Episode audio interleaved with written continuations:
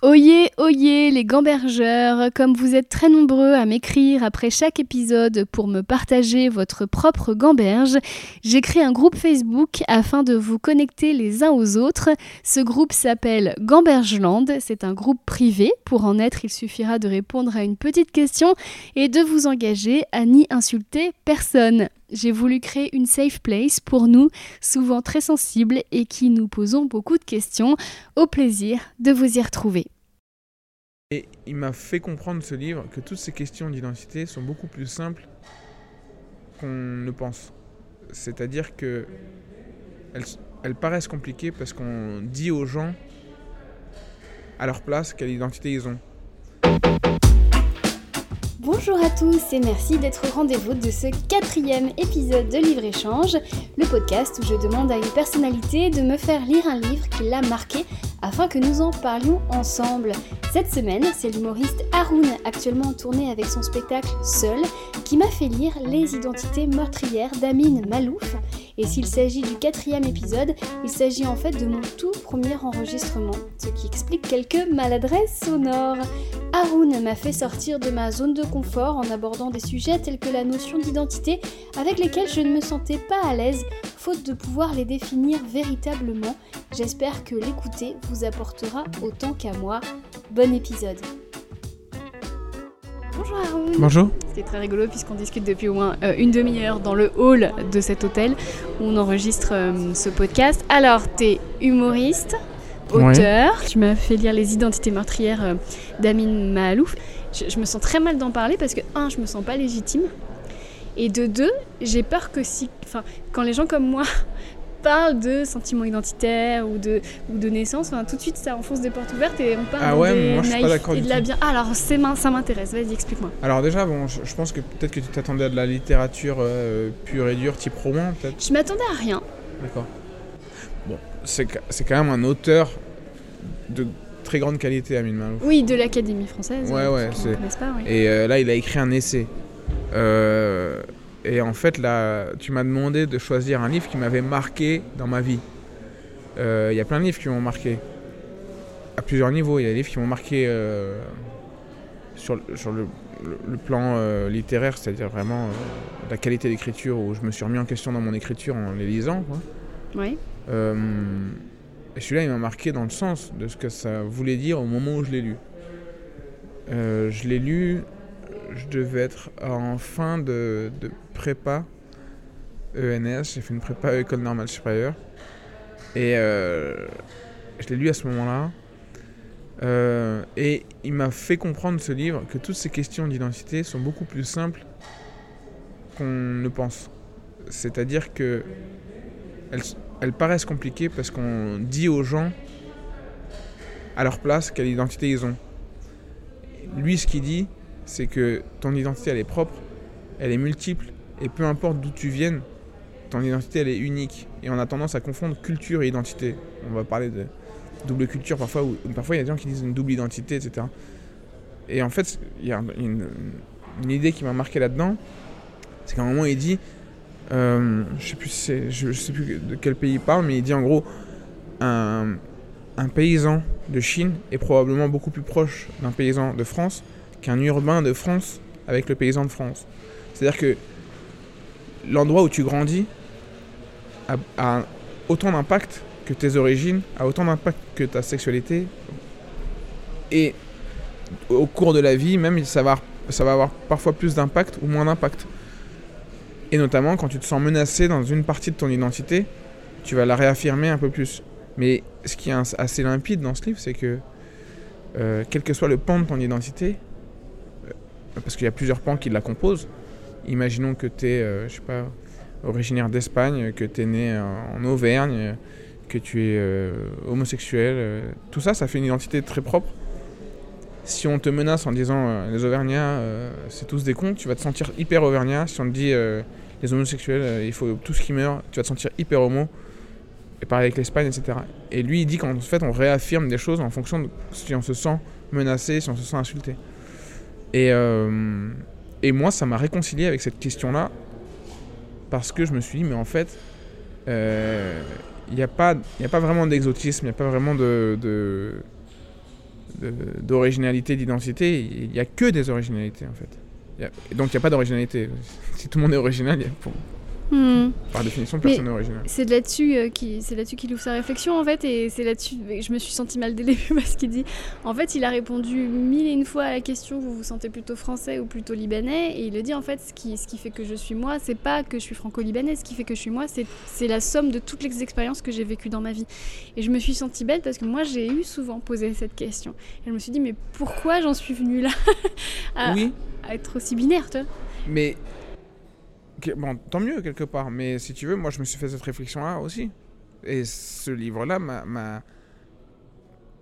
Et en plus, enfin, ça, fait, ça résonne avec, euh, avec euh, ce que je, je prône, mais en gros, moi j'ai jamais révélé mes origines euh, publiquement. Mhm. Est-ce que tu veux le faire maintenant? Non. Mais. Non, non, mais peut-être que je le ferai un jour, tu vois, mais, mais ce qui est intéressant, c'est que c'est pour cette raison que j'ai jamais révélé mes origines. Et parce que je trouve que c'est pas les origines qui te définissent, et les gens ont tendance à te définir par tes origines, alors qu'il y a plein d'autres choses qu'il faut prendre en compte. C'est pour ça que tu n'as jamais dévoilé ton, ton nom de famille. Ton nom de scène, c'est Haroun. autres. Ouais, ouais. Ouais, ouais, entre autres. Euh, et voilà, j'ai trouvé que c'était un, c'est un livre à, à- à mettre entre plein de mains, qui se pose beaucoup de questions, à la fois sur, euh, sur euh, est-ce que leur- les ori- leurs origines les définissent, ou est-ce que les origines définissent les autres? Mais c'est un, un super livre pour, pour, pour montrer euh, à quel point il faut davantage s'ouvrir à plein de pans de, de- de l'identité plutôt que de les résumer. Quoi. Et c'est aussi un livre qui nous permet de comprendre à quel point certaines identités souffrent. Moi, je, je, je m'en étais jamais, je m'étais jamais posé la question en tant que euh, blanche privilégiée, euh, bourgeoise, euh, tout ce que tu veux. Et en fait, c'est quand j'étais au Jamel Comedy Club, j'avais été marquée par le nombre de fois où on posait la question à mes camarades où est-ce que vous êtes nés? Alors qu'ils étaient tous nés en France. Ouais. Et là, je me suis dit, waouh, c'est relou en fait. Et je me suis dit, moi, je suis témoin que de ça, et déjà, ça m'agace. Alors eux, j'ose même pas imaginer au quotidien ce que ça doit être d'être Oui. comme ça, stigmatisé. Mais j'ai envie de te dire, euh, moi je, je, je, je- je suis d'accord avec ça, et en même temps je relativise parce que il y a un autre truc dont je me suis rendu compte, c'est quand tu es en soirée par exemple, on te dit qu'est-ce que tu fais dans la vie? et franchement, si t'as pas la bonne profession, si en ce moment tu es un peu au chômage, tu tentes des projets, tu vois. Et nous on l'a vécu longtemps en plus, cette situation un peu, un peu nulle où, où tu dis bah euh, j'essaie d'être comédien, euh, j'essaie d'être humoriste, tu vois. Ce que je veux dire, c'est que ces questions-là qui te ramènent, qui essaient de te résumer, euh, peuvent blesser à, à- à- à n'importe quel niveau. Et c'est pour ça que euh, moi j'aime bien mettre de côté les origines, ou même mettre de côté une espèce de, de- de- de tendance à parfois se victimiser en fonction de ses origines, parce qu'il y a plein d'autres choses qui te renforcent. Et ce livre-là m'a renforcé moi. Par rapport à mes origines, je me suis dit, mais je suis vraiment pas que ça.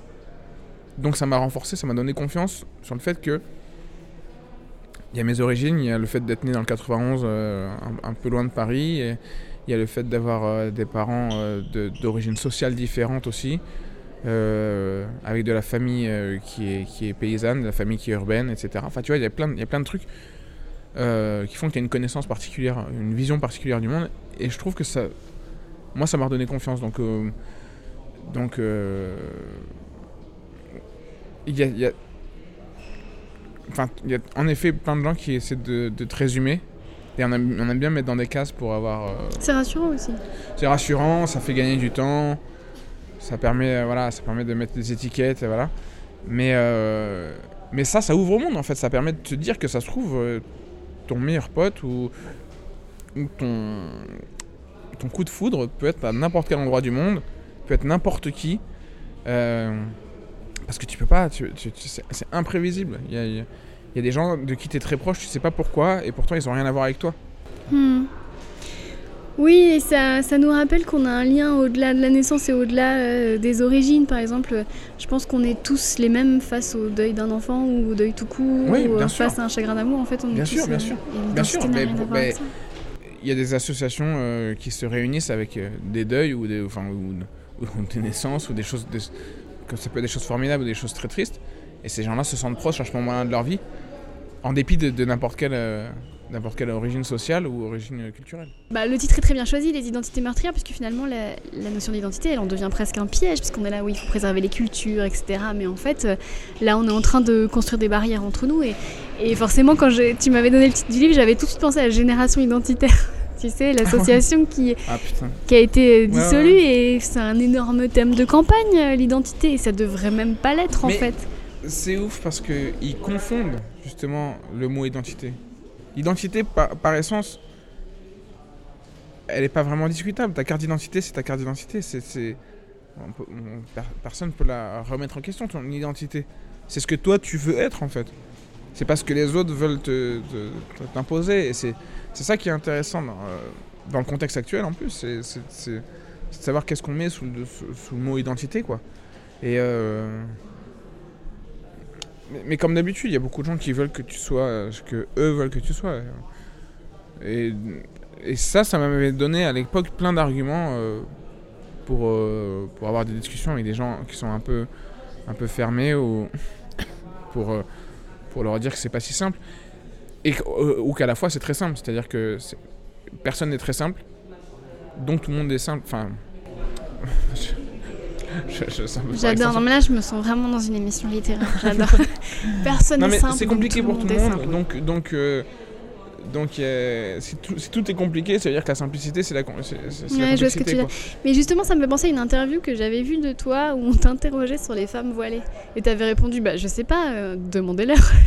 Et est-ce que vraiment, un, des, un des, des problèmes, c'est que aussi on n'interroge jamais les bonnes personnes pour parler des, Bien de ces sûr, problèmes-là? Mais c'est surtout que surtout que pour en avoir discuté avec vraiment des femmes voilées, tu peux avoir deux avis différents avec deux femmes voilées différentes. complètement. C'est c'est un truc que j'ai jamais lu que je regrette, c'est hum, ce qu'a fait Edgar Morin sur la pensée complexe, c'est prendre la complexité du monde. Et j'ai l'impression qu'on s'en éloigne de plus en plus. On essaie de tout simplifier, tout, ramener sous des communautés, sous euh, des groupes, Euh, alors que on, le sait bien dans un milieu, que ce soit le milieu des humoristes ou, la communauté musulmane ou la communauté euh, chrétienne, etc. Mais personne n'est vraiment d'accord entre eux. Enfin, dire, Mm. on- n'est pas tous en train de se regarder, mais on est d'accord, on est d'accord, on est d'accord. Il y a plein de gens qui sont pas d'accord entre eux et, et on, a- on essaie de ramener les gens dans des groupes. Et parfois, les gens eux-mêmes, par confort, essaient de s'assimiler à des groupes alors qu'ils sont pas d'accord. Tu vois, donc si tu veux, il y, a- il y a de la complexité dans tout ça et c'est et, et- et on l'oublie et, c'est un peu la défaite de la pensée parce que parce que euh, on prend pas les gens par euh, on prend les gens parce que ce que nous on pense qu'ils représentent quoi. Hmm. Il y a une facilité aussi, et là on le ressent dans la campagne présidentielle, c'est que là on parle de la notion d'identité, mais elle a plein de synonymes. Il y a le choc des civilisations. euh, Ouais, pff, J'ai vu passer Michel Onfray qui disait oui, on va devoir choisir une civilisation. Enfin, c'est n'importe quoi en fait. Et, euh, et au final, on crée de la peur. Et enfin, c'est une facilité qu'on crée justement pour, euh, Ouais, ouais. pour pousser les gens à prendre des décisions finalement qui, auxquelles ils n'ont pas pensé et auxquelles ils n'ont pas envie de penser. Enfin, Est-ce que je suis claire? Non, non, mais ce qui est intéressant, c'est que je pense que ce qui fait peur aux ceux des- qui parlent des chocs des civilisations, c'est la disparition de la civilisation par la mondialisation. Il y a une disparition. C'est-à-dire qu'en fait, euh, euh, on, peut, on peut aimer les mêmes programmes euh, euh, cinéma ou Netflix et tout, quel que soit le- l'endroit du monde. euh, et sans avoir forcément les références, tu peux regarder aujourd'hui une série coréenne ou un film coréen et te sentir hyper, Bien sûr. hyper euh, proche de, de, de, de l'héroïne. Un jour, j'en- discutais avec, avec quelqu'un sur un- une émission sur le futur. J'avais parlé d'un manga où l'héroïne, je sais pas si tu connais Gunem, Non c'est un manga avec une, une femme robot, enfin qui a un cerveau d'humain et un corps de robot, qui se pose des questions sur ses sentiments étant donné qu'elle n'a pas de vrai cœur, etc. Et en fait, euh, j'avais lu ça ado, j'ai revu le film qui en est tiré il n'y a pas très longtemps, qui s'appelle Alita, et je me suis dit, c'est un truc japonais, c'est une fille l'héroïne, et je me suis totalement identifié à elle, tu vois. Et, et en fait, ça veut dire que on se raconte quelque part les mêmes histoires et qu'on a un peu les mêmes problèmes partout dans le monde. C'est euh, l'amour, euh, euh, avoir des enfants ou pas, gagner sa vie ou pas, bien manger, bien dormir, quoi. Tu vois. les cinq piliers. les cinq piliers d'Arun. non, non, mais c'est plutôt assez simple en fait nos, nos, préoccupations. Et on a tendance à les complexifier parce qu'il y a des gens qui, qui essaient de les, les ramener ou de les. Mais de, créer de la peur, justement, pour faire élire euh, tel ou tel et, surtout trouver des coupables. Et c'est ça que dénonce ce, livre. Parce qu'il y a aussi un, un, thème qui revient c'est que, euh, comme on va attaquer l'identité de l'autre, et tu en parlais tout à l'heure, l'identité va se renforcer. Et plus l'identité va se renforcer, plus on va s'éloigner de l'autre. Et une de mes questions, c'était à ton avis, est-ce qu'on peut enrayer ce processus-là, qui est quand même bien établi euh, par les politiques et les, et les médias? Bah euh, moi, je pense qu'il y, a eu des. je crois qu'il en parle dans son livre, à moins que ce soit dans un autre livre, mais, euh, au moment de, au moment de la, l'Espagne euh, musulmane, au moment de l'empire musulman, les juifs et les musulmans cohabitaient hyper bien. Et donc il y a eu des conquêtes arabes qui étaient des conquêtes, pas que militaires, c'était des conquêtes. Euh, euh, comment dire Des conquêtes d'enrichissement. Et d'enrichissement aussi de la pensée. C'est-à-dire qu'ils arrivaient dans un endroit et euh, ils rentraient en contact avec les savants. Et en gros, ils n'ont pas converti les juifs à l'islam ou quoi que ce soit. Mais ils ont cohabité, ils ont eu des savants qui ont échangé. Et en fait, je pense que. Moi, je, je pense que c'est compliqué d'enrayer, mais la solution pour l'enrayer, c'est de valoriser les gens en fait. Et de comprendre en quoi ils ont une valeur. Et je pense que tout le monde a une valeur. C'est juste qu'on comprend pas, parce qu'on discute pas, parce qu'on se parle pas, parce qu'on. Tu vois. Euh, c'est. Sur. Sur, euh, euh, sur l'immigration par exemple, on sait très bien, on sait très bien qu'il y a beaucoup de boulots qui sont occupés par les immigrés et ils seront jamais occupés par, par les, les gens qui sont pas immigrés. On le sait très bien. Et quand tu vas dans un RER, quand tu es dans un RER à 5h du mat, tu vois que des immigrés, parce que c'est des gens qui rentrent de, leur taf de nuit ou qui vont très tôt le matin faire le ménage dans les entreprises.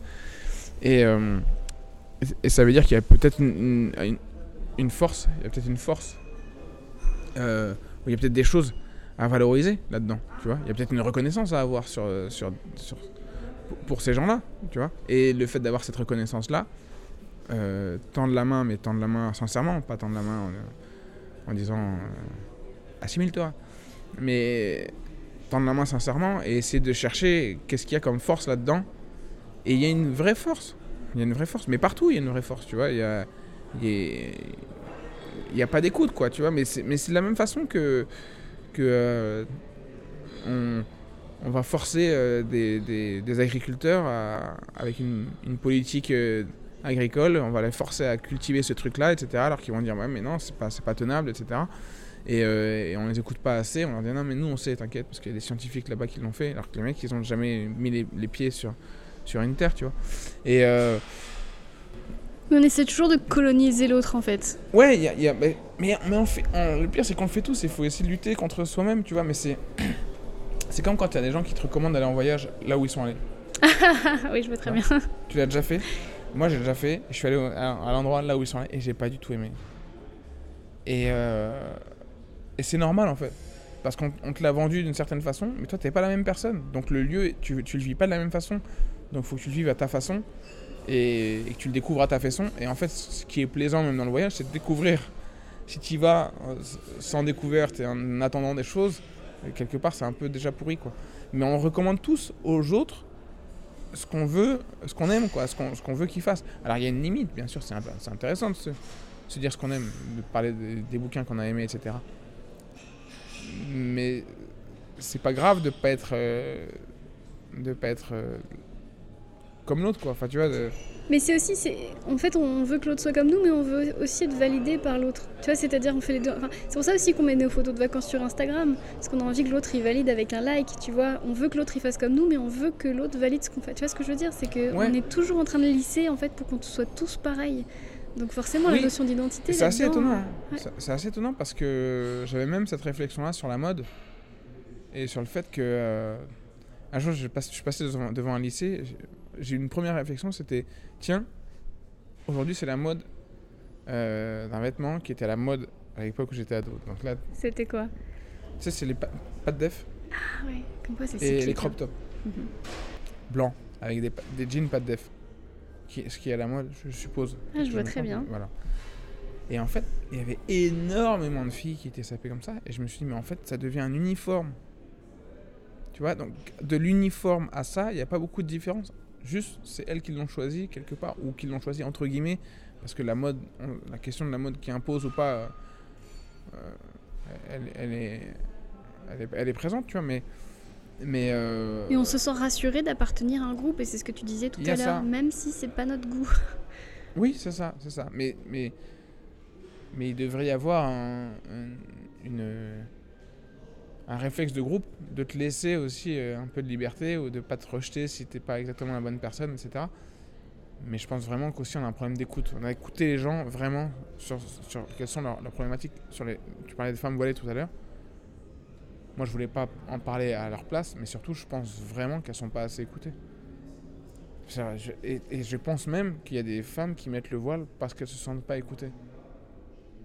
Parce qu'en réaction, ça, c'est ce qui est dit dans le livre, tu vois, c'est parce que tu te sens menacé dans ce truc-là, et donc tu mets le voile pour réaffirmer quelque chose a- que tu as l'impression qu'on est en train de te voler. Donc c'est ça ce qui a de meurtrier dans les identités, c'est que en fait, euh, elle t'oblige parfois à devenir ce qui n'est même plus ton identité et à te renforcer Oui. finalement dans quelque chose. Oui, Peut-être oui. aussi d'être ce qu'on attend de toi finalement. De dire euh, ah, bah, Exactement. ah ben on me dit que je- mettons je suis musulman, on me dit que les musulmans c'est ça, bah, je vais le faire euh, exprès pour. euh, Ouais, ouais, c'est voilà. ça. Et ça peut Ou- être très ou- inconscient au final. Où on dit que les musulmans ne doivent pas se comporter comme ça, donc je vais me comporter comme ça juste pour te faire chier, pour te dire que je fais ce que je veux en fait. Moi, je l'ai vécu en tant que femme. C'est le, c'est le- moment féministe. C'est que quand je- moi j'ai été éduquée, les petites filles elles sont sages, les petites filles elles Ouais. font pas d'histoire, les petites et au final, euh, tu le gardes très longtemps ça. De, Ah ouais, c'est faut impressionnant. que tu sois, faut que tu te taises, faut que tu, Mais- t'es pas capable, t'es moins légitime. euh, et c'est très très dur à déconstruire. Ouais, Alors, carrément, alors quand en carrément. plus, on, alors quand on t'enferme dans une identité religieuse, j'ose même pas imaginer euh, les dégâts. euh, Mais oui, mais on, t'enferme en effet dans ton genre, etc. Mais le pire, c'est que tu as même l'impression que cette déconstruction redevient une autre construction, en fait. C'est-à-dire qu'en fait, euh, la question, c'est où est-ce que, où est-ce que s'arrête la déconstruction et où est-ce que commence la nouvelle construction? C'est-à-dire que si je me dé- définis comme un homme déconstruit, oui, on embrasse Sandrine Rousseau. d'hommes déconstruits? Ouais. Ce qui fait que la déconstruction devient une construction. c'est ça. Tu vois, donc c'est comme le mec qui est anti-système. Il est tellement anti-système qu'il crée un nouveau système. Et au final, euh, il est dans un nouveau système avec des gens. Et donc, euh, si le monde était géré par des anti-systèmes, il créerait un nouveau système. Quoi. Donc, euh, ce mot-là ce mot a une limite. Quoi. Mais euh, ouais, voilà. C'était. Euh, alors, Haroun, euh, normalement, je- je- mon projet, c'était de demander à mes invités de lire un passage préféré de leur livre, et je t'ai demandé ça un peu à la dernière minute, tu m'as dit, ah, j'ai pas le temps de regarder tout. Donc, je t'ai découpé des citations du livre que je trouve assez emblématiques, et je te les ai mis dans un petit bol, comme ça, il y a un effet un peu ludique. Tu vas tirer au sort euh, des citations, et j'aimerais voir...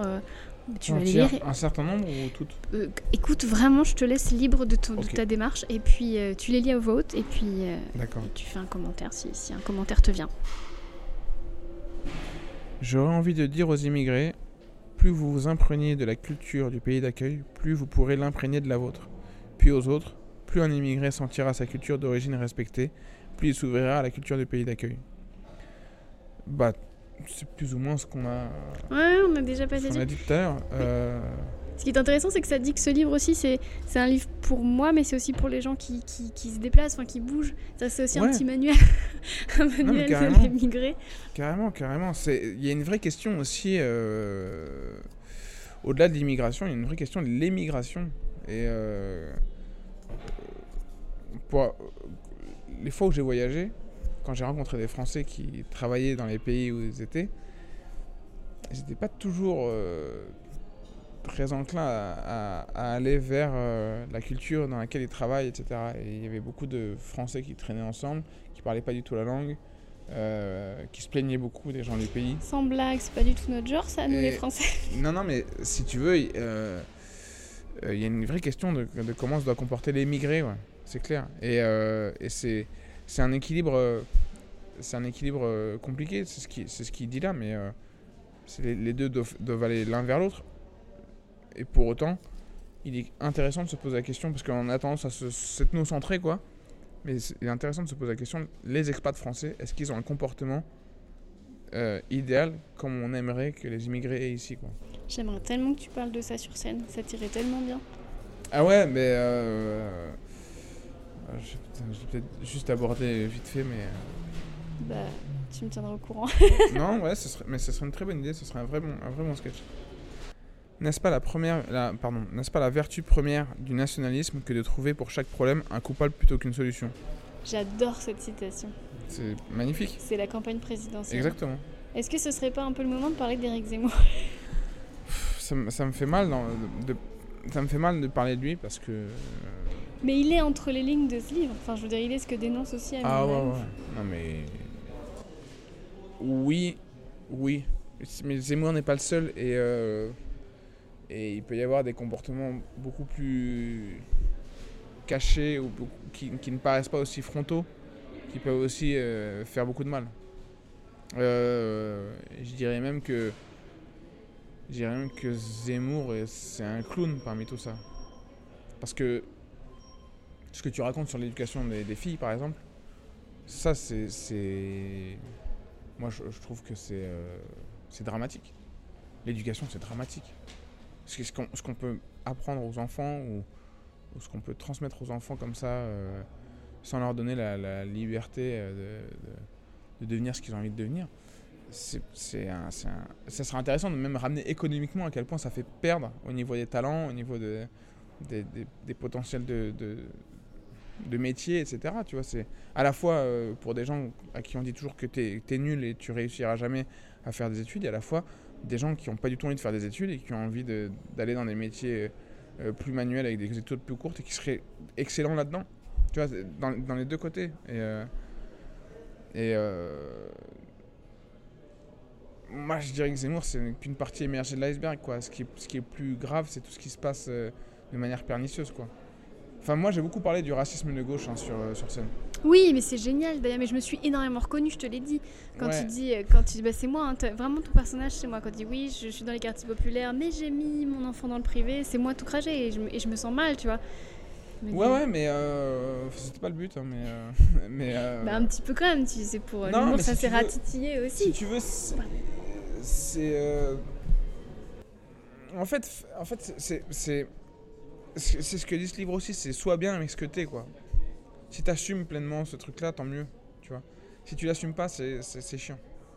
Et. euh, Et donc en fait, euh, en gros, ce que je critique, c'est qu'on veut le beurre et l'argent du beurre. Quoi. On, veut, on veut être de gauche, mais on mais n'assume pas euh, des idées, des idées qui ne le sont pas du tout. Et c'est qu'il y a des trucs, il y a des trucs où forcément, en plus en, en vieillissant, t'as plus les mêmes idées. Au début, t'es très idéaliste quand t'es jeune, et puis en vieillissant, tu deviens peut-être plus con ou, ou plus réaliste, tu vois.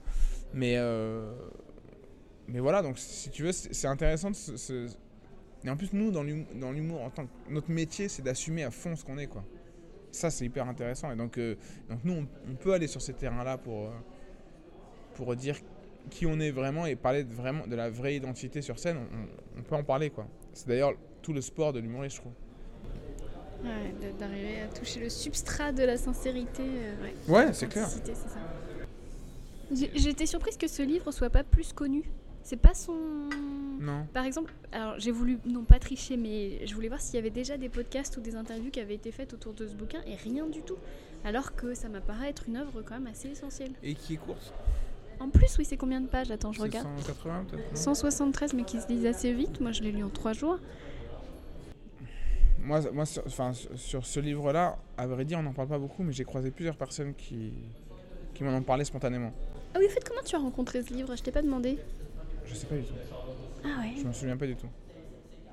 J'ai dû le prendre quelque part, euh, soit à la bibliothèque, soit. Je sais pas. Mais tu vois, ça, ça nourrit ma c'était c'était un théorie. moment où je me posais beaucoup de questions. moi. Et ce livre t'a choisi? Ah, moi, Oui, je crois en ça. Probablement, mais c'était vraiment. un- Il est arrivé un moment dans ma vie où, je- où, où j'étais en. Disons, post-adolescence, tu vois. Euh, J'avais des choix à faire et tout dans mes études, machin. Et c'est arrivé vraiment euh, à, un, moment où ça m'a éclairé sur plein de trucs et, euh, ça m'a permis d'assumer plein de choses. Donc, je sais plus comment ça s'est passé, mais, mais il me semble que j'avais lu un autre livre de lui avant. J'ai dû lire Lion l'Africain avant. Qui est son plus connu, je crois. Qui est, qui est son plus connu Enfin, c'est son. Un, ouais, un Ouais. des plus connus, je pense. Hmm. Euh, ouais. Mais ça nourrit ma théorie. Moi, je, je, je dis pas que ce sont les anges gardiens ou quoi, mais je pense qu'il y a une, une présence cosmique qui communique avec nous en nous mettant des livres dans les mains. T'as déjà lu euh, L'ombre du vent? Non, mais je vais le lire. C'est un, un roman qui, qui parle de ça, de, de, de la magie des, des livres et de. ce Ah, qui- c'est un, Tu m'intéresses. C'est un, un jeune dans le Barcelone euh, du franquisme qui lit un livre qui est totalement lié à sa vie. Et euh, il est vraiment bien. Ok, Un- vraiment un beau roman. bah, c'est noté. Euh, nous dénonçons une injustice, nous défendons les droits d'une population qui souffre et nous nous retrouvons le lendemain complices d'une tuerie. Bah ouais, bah ça c'est sur l'hypocrisie de. C'est l'hypocrisie. C'est quand tu regardes l'histoire récente, euh, tu peux avoir des, des gouvernements de gauche qui ont fait des choses euh, euh, horribles, enfin qui ont été complices de choses horribles. On parle par exemple du Rwanda, tu vois. Et. Même encore plus proche de nous, je voulais te parler de, de ce qui s'est passé dans l'actualité il y a très peu de temps. Moi, j'ai eu le cœur en miettes de ces migrants qui sont morts euh, Ouais. dans la Manche parce que la façon dont ça s'est passé, je trouve ça en dit tellement long sur notre société. C'est-à-dire que ils, ils saccagent des tentes, ils découpent des tentes, etc. Darmanin qui dit c'est la faute des associations euh, qui euh, vendent du rêve à ces gens-là. Tu te rends compte? Là-dessus, ils, se noient, ils appellent de l'aide des deux côtés, et des deux côtés, ils disent non, appelez les autres, et ils meurent. Enfin, c'est terrible. Et, et en fait, ça se passe sous nos yeux. Ouais, et, moi, avec mes jolies valeurs de gauche, je regarde ça et je suis, mais comment on en est arrivé là, Ouais, en fait? C'est un truc de fou et euh, et le pire c'est que c'est pas une question de, de gauche ou de droite ou c'est euh, j'ai l'impression qu'il y a quelque chose de plus en plus euh, présent c'est euh, le rejet de la responsabilité. C'est ça. et c'est comme à, petite échelle ça n'a rien de comparable mais c'est comme quand t'appelles quand t'as un problème je sais pas de de boxe t'appelles on te dit ouais mais ça c'est pas moi faut appeler un tel. Ça c'est pas moi faut appeler un tel. Et en fait chacun se rejette la responsabilité et euh, il a t'as l'impression que le, le- notre monde enfin notre société en tout cas en France parce que j'essaie de parler de ce que je connais a évolué vers un truc euh, qui qui dilue la responsabilité et qui fait que tout le monde peut potentiellement se dire bah, c'est pas moi Hmm, j'ai pas fait ce jamais de choix là ta et, faute. et- et même la façon de gouverner ça devient un peu comme ça J'ouvre une petite parenthèse, mais j'en parle dans mon dernier bouquin. Tu l'as vu, euh, Fury de Fritz Lang, où, en fait euh, il y a une scène de lynchage, c'est la première fois, c'est un, film qui date de 1936, et les gens sont filmés en train de, de lyncher. Et après, il y a un procès, et on leur montre les vidéos. Et ils disent tous euh, Ah, mais c'est pas moi, ça peut pas être moi, c'est pas possible. Et je, je trouve ça dingue qu'en 36, Fritz Lang, il ait dénoncé ça. Qu'en fait, quand les gens, tu les mets face à, à- à leur propre horreur, ils sont complètement dans la dissociation et la dissonance Ouais. cognitive que ça peut pas être moi Ouais, parce ouais. que ça correspond pas du tout aux valeurs morales que j'ai toujours prônées, d'avoir basculé dans cette sauvagerie-là. Et j'ai l'impression qu'on le revit tous un peu là avec ce qui se passe en ce moment. oui oui on, on arrive à s'auto-convaincre C'est ça, que c'est pas de ma faute. c'est impressionnant Moi, je suis quelqu'un de bien. Comment Moi, je suis quelqu'un de bien. Je Oui, fais mais en fait- mal. quelque part euh, peut-être tant mieux parce que sinon on passerait notre temps à, à se flageller tout le temps quoi. Ce sont ces blessures qui déterminent, à chaque étape de la vie, l'attitude des hommes à l'égard de leur appartenance et la hiérarchie entre celles-ci. Lorsqu'on a été brimé à cause de sa religion, lorsqu'on a été humilié ou raillé à cause de, son- de sa peau, de son accent ou de ses habits rapiécés, on n'oubliera pas. On ne l'oubliera pas. Je suis très mauvais en lecture. Euh, Je la trouve là, très puissante celle-là. Ouais, en fait, mais ça pose une vraie question à nous, humoristes. Parce qu'on raille. Ah oui. Et. euh, et. Cette réflexion, moi je l'ai pas terminée, mais euh, mais il y a vraiment, je trouve, des valeurs de rire. Il y a vraiment des, il y a vraiment des moments où, on- où, on- où, nous humoristes, on a pu, on a pu euh, banaliser certains sujets ou des choses comme ça, et on, fait des blagues dessus.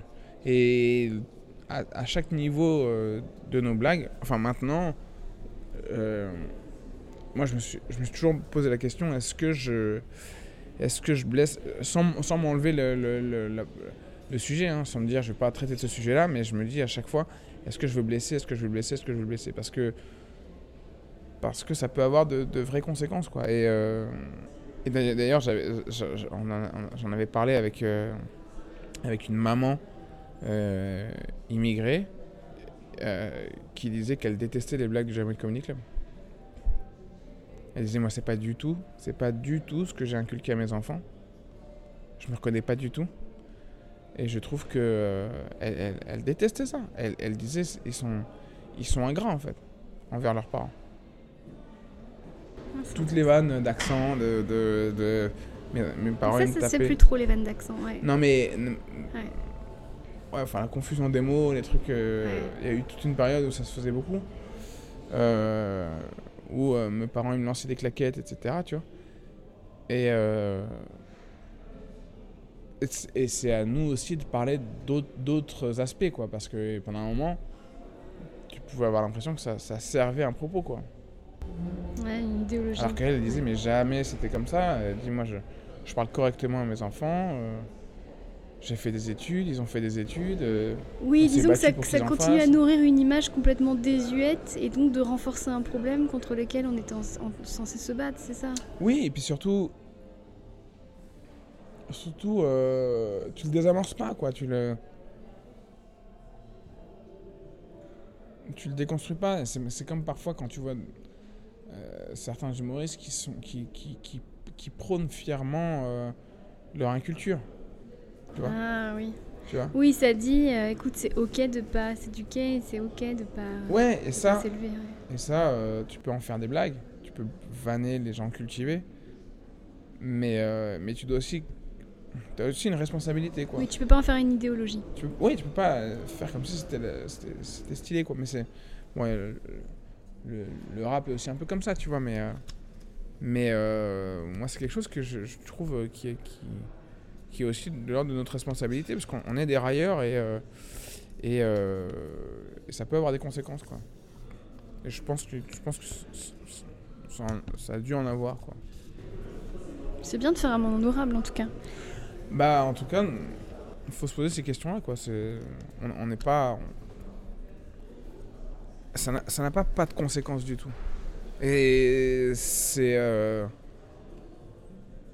enfin, pour, rentrer, pour revenir sur, sur l'humour un peu, je trouve qu'il y a des humoristes, même américains, qui, ont, qui donnent l'impression que.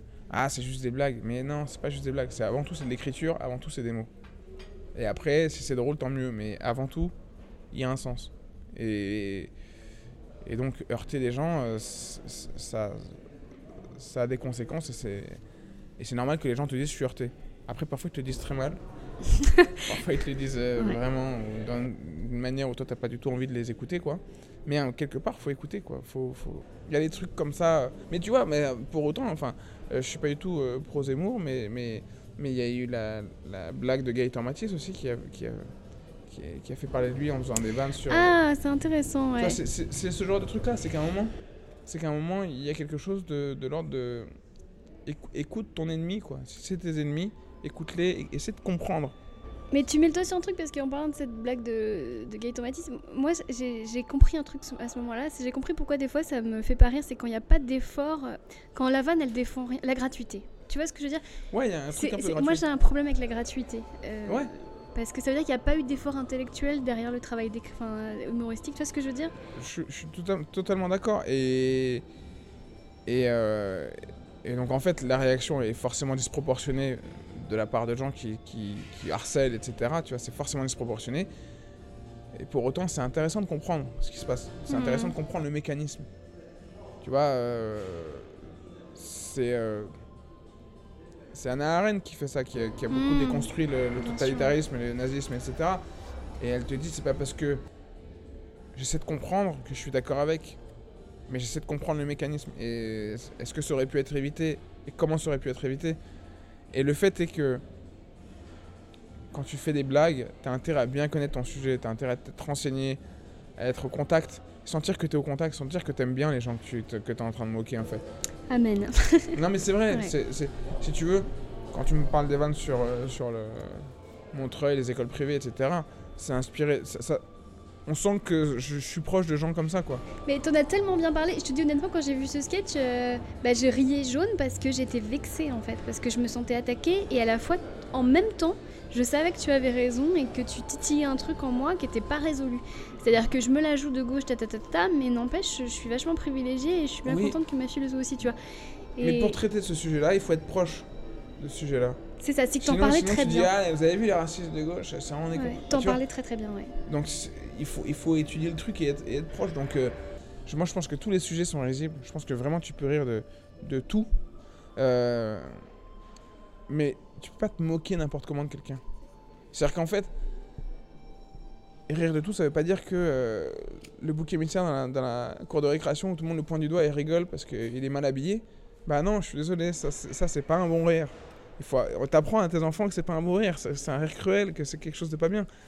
Et, euh, et donc euh, il y y a différents types de, de rire. Mais en tout cas, la question se pose en pour nous, pour la RRI. Et merci Amine Malouf de, de nous avoir mis le doigt dessus. J'ai l'habitude de répondre que pour l'homme, le destin est comme le vent pour un voilier. Celui qui est à la barre ne peut décider d'où souffle le vent, ni avec quelle force, mais il peut orienter sa propre voile. Cela fait parfois une sacrée différence.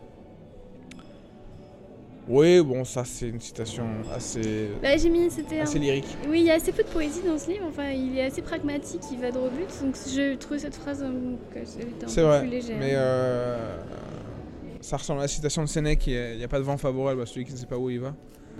Oh. Et, euh, et ouais, c'est. Euh, c'est assez lyrique, quoi. L'identité n'est jamais donnée pour une, fois pour toutes. Alors, l'identité n'est jamais donnée une fois pour toutes. Elle se construit et se transforme tout au long de l'existence. Oui. Non, mais. Oui, en fait, j'en parle même dans le spectacle. Euh, dans mon dernier spectacle, et je dis. on n'a pas, la même personnalité à 16 ans qu'à 60. On n'a pas la même personnalité en privé euh, qu'en public. On, change, on n'est pas la même personne et, et, euh, et on réagit pas de la même façon à certaines situations. Les situations où on va se mettre euh, à ne pas se reconnaître soi-même, tu vois. C'est même toute la question. Est-ce que tu aurais été résistant au collabo C'est une vraie question. On n'est pas, on pas toujours la même personne et on évolue. Notre identité, elle évolue, c'est sûr. Et, et on a tendance à, à beaucoup l'oublier. S'enfermer dans une mentalité d'agressé est plus dévastateur encore pour la victime que l'agression elle-même. Ça, je suis tout à fait d'accord. Et alors ça, ça fait un pont avec une autre, euh, un autre sujet. Euh, cette citation, résonne avec, euh, avec un livre que j'ai lu pendant le confinement qui s'appelle La stratégie de l'émotion de Anne-Cécile Robert, où elle parle de l'envahissement de l'émotion dans les débats et du fait que comme il y a beaucoup d'émotions entre nous, on a du mal à se parler, on a du mal à, à réfléchir. Et, c'est très intéressant parce que elle me donne à un moment une solution et elle dit il faut arrêter de, de, considérer que les victimes sont des héroïnes. Il faudrait prendre en modèle des gens qui ne se laissent pas faire, qui ont été victimes et qui ne se laissent pas faire. et le, côté larmoyant des médias, etc., vont prendre en exemple des gens ils vont dire oui, vous avez vécu ça, c'est très triste, machin. Et donc, euh, il y a certaines personnes qui sont médiatisées qui donnent l'exemple que tu vas être médiatisé. Plus tu vis quelque chose de dur, plus tu vas être médiatisé. Bah, c'est le fruit de notre euh, culpabilité judo-chrétienne. On aime les martyrs. Ouais, c'est ça. Et elle elle, elle, elle, fait une, belle critique de ça, et notamment, euh, après, parce que j'écrivais là-dessus sur les agressions sexuelles, l'affaire Polanski, etc., tu vois. Mais, mais j'avais lu que la victime de Polanski, elle veut qu'on la laisse tranquille avec ça et elle veut qu'on arrête de lui rappeler. Mais il y a plusieurs victimes, je me permettre de te le dire. Oui, bien sûr, bien sûr. Mais euh, je crois que c'est Valentine Monnier ou. Euh, je sais pas. Bon, bref, il y en a une qui dit que. Elle a envie. Elle, elle dit en gros, j'ai pardonné. Je suis passé à autre chose. Et j'en ai marre qu'on me ramène à ça parce que je suis passé à autre chose. Et, et c'est ce, ce qu'il dit là c'est que, c'est que être en perpétuel rappel que tu es l'agressé, et que, et que tu en souffres, etc., ça te maintient là-dedans, alors que tu peux le dépasser, ce truc. Tu peux faire une... C'est la résilience, forcément. Mais, mais on n'aide pas les victimes à, à, faire leur résilience et, euh, et, on, et on, on, ne prend pas comme modèle des gens qui ont réussi à être résilients et à, et à passer au-dessus et à se dire moi aujourd'hui je suis plus fort que ça et, et mon agresseur n'a pas d'impact sur moi tu vois a eu un impact, mais n'en a plus. Et ça, me, ça, ça résume pas ma vie, ça résume pas ce que je suis. Et je trouve que dans ce livre de, de, la stratégie de l'émotion, elle, elle, elle, dit bien qu'on résume certaines personnes à leur statut de victime, alors que ça, ce n'est pas les aider en fait. Mais la, victimi la victimisation devient une identité, l'agression devient exactement, et ça ouais. devient ce que dénonce Amine Et c'est, euh, et, et je trouve que c'est une, une, bonne piste de réflexion euh, pour le féminisme que de, que de mettre en avant des héroïnes euh, qui sont, qui sont des, des, des, des femmes qui, qui, qui, arrivent à montrer le chemin de la résilience. Tu vois, et, à, et, à, et à aller au-delà de ça, quoi. Tu vois. Mais j'ai l'impression qu'on le fait. On va dans ce sens-là. Ouais, bah, je trouve que médiatiquement, je trouve que médiatiquement, parfois, c'est un peu trop. Euh, ça, on résume un peu trop les gens à ce qu'ils ont vécu. Le problème, c'est que je pense que quand tu as été agressé, quand tu as été une victime, tu as la phase victime avant d'avoir la phase résilience et transcendantale. Tu vois ouais, ce que je veux dire ouais. Et que forcément, on entendra toujours la phase victime des victimes. Tu vois ce que je veux dire C'est On est obligé de passer par là. Donc il y aura toujours autant de voix de victimes qu'il y a eu de victimes. Et, et tout le monde ne, ne, guérit pas, malheureusement. Ouais, et si tu veux, tous les groupes qui souffrent, il euh, y a une question des modèles qui se pose. Et notamment, enfin, quand on parle d'immigration tout à l'heure, je trouve qu'il y a une question de modèle qui se pose. C'est-à-dire que aujourd'hui, les immigrés, c'est intéressant de réfléchir qu'est-ce qu'ils ont comme modèle et à quoi ils veulent ressembler, qu'est-ce que disent leurs modèles, tu vois. Et, euh, et je me posais même cette question euh, euh, parce qu'on me pose, il y a cette réflexion aussi les femmes dans l'humour. Oui. Et c'est marrant parce que les humoristes femmes euh, connues qui ont cartonné, euh, comme euh, Foresti, Muriel Robin, Valérie Lemercier, ouais. qui sont vraiment excellentes. et on pose quand même encore la question de la, des femmes dans l'humour. Je sais pas, il y, y, a un moment où la question des femmes et l'humour se posait. Et, et en effet, c'est. Je pense que ça a été hyper dur pour les femmes d'être minoritaires en fait. Parce que, parce que dans, dans tous les humours. Moi, en fait, j'ai eu le problème pour Pasquina. Ouais. Parce que euh, je, voulais qu'il y ait des meufs. Pas par discrimination positive, mais parce que je, cher je cherche aussi des meufs qui, ont un regard sur la société qui est différent, tu vois. Et, euh, et en fait, j'ai eu beaucoup de mal à trouver des meufs qui parlent de trucs. Parce que sur Pasquina, je cherche à ce qu'il y ait des angles différents. Donc tu peux parler de n'importe quoi, mais tant que tu as un angle un peu intéressant. Et j'ai eu beaucoup de mal à trouver des angles euh, différents chez les meufs. Donc j'ai eu beaucoup de mal à trouver des meufs parce que je voulais une espèce d'originalité. Et je pense peut-être qu'il y a une réaction à ces, ces mecs qui disaient ah, pour une meuf tu dois pas parler de vulgarité, enfin tu dois pas être vulgaire, je sais pas quoi. Mais il y, a, il y a eu un moment dans l'humour où il y a beaucoup de meufs qui parlaient de la même chose. Mais parce qu'on nous met dans des cases, qu'on a envie, c'est ce qu'on attend de nous aussi.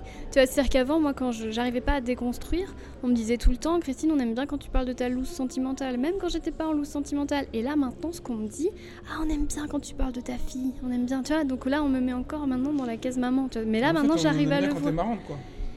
Euh... bah disons qu'il faut voir Toi, un truc un marrant. Bon passage sur oui. Et du coup, ils veulent que ça se répète à ouais, tout mais en fait, tu vois, si tu veux, tu vois ce qui manque par rapport à l'identité, ce qui manque dans l'humour, c'est de trouver des meufs qui me parlent de, de, de, de sujets euh, d'humains, quoi. Tu vois Hmm. Qui me parlent pas de. de Parce que tu trouves que les meufs, elles parlent trop de quoi? Comme, je trouve que je trouve qu'en ce moment, il y, a eu, il, y a, enfin, il y a eu tout un courant, et là ça commence à changer. Il y a eu tout un courant où les meufs me rappelaient qu'elles étaient des meufs sur scène. Est-ce qu'on n'avait pas besoin de ça aussi je pour pense, changer je d'air que, je pense que c'est lié à ce que dit le livre, c'est quand tu te sens menacé, tu réaffirmes. Complètement. Alors que dans ta part d'identité, t'es autre chose qu'une meuf. Mais aussi, tu as besoin de parler de ce que tu viens de comprendre. Moi, je sais que je parle beaucoup de féminisme sur scène en ce moment parce que je viens de comprendre certains trucs.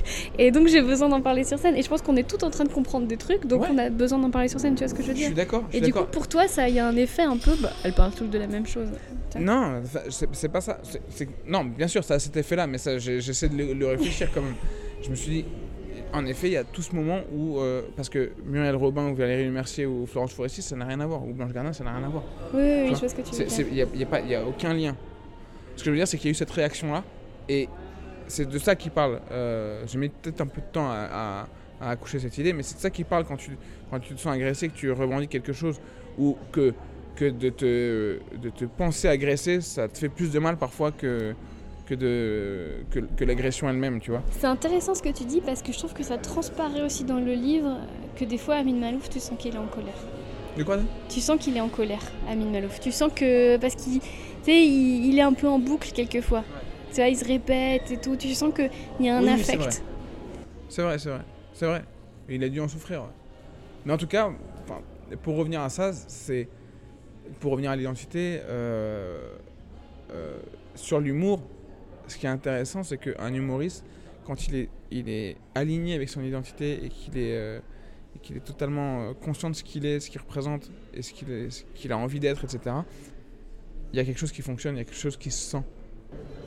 C'est formidable, Haroun. J'ai adoré cette conversation. Euh, où est-ce qu'on peut te retrouver en ce moment? En tournée, Ok. partout en France. euh, ok, sur les réseaux sociaux, euh, Voilà. Twitter, Instagram, tatata, le site Pasquinade. Voilà, le site Pasquinade. Formidable. J'ai adoré ce moment. Et maintenant, j'espère que je vais rentrer chez moi et que je vais voir que le son est correct parce que c'est ma névrose de rater un enregistrement. Et celui-là était très précieux. Donc, euh, merci beaucoup. Eh bien, avec plaisir. Merci beaucoup, j'espère que cet épisode vous a plu. Si oui, n'hésitez pas à me laisser 5 précieuses étoiles. Et si vous ne pouvez pas aller voir Haroun en tournée, je précise que toutes ces dates sont sur son site haroun.fr, sachez que son avant-dernier spectacle Haroun est disponible sur Netflix. La semaine prochaine, je serai avec ma grande amie Nicole Ferroni et nous discuterons d'invasion extraterrestre. D'ici là, prenez soin de vous.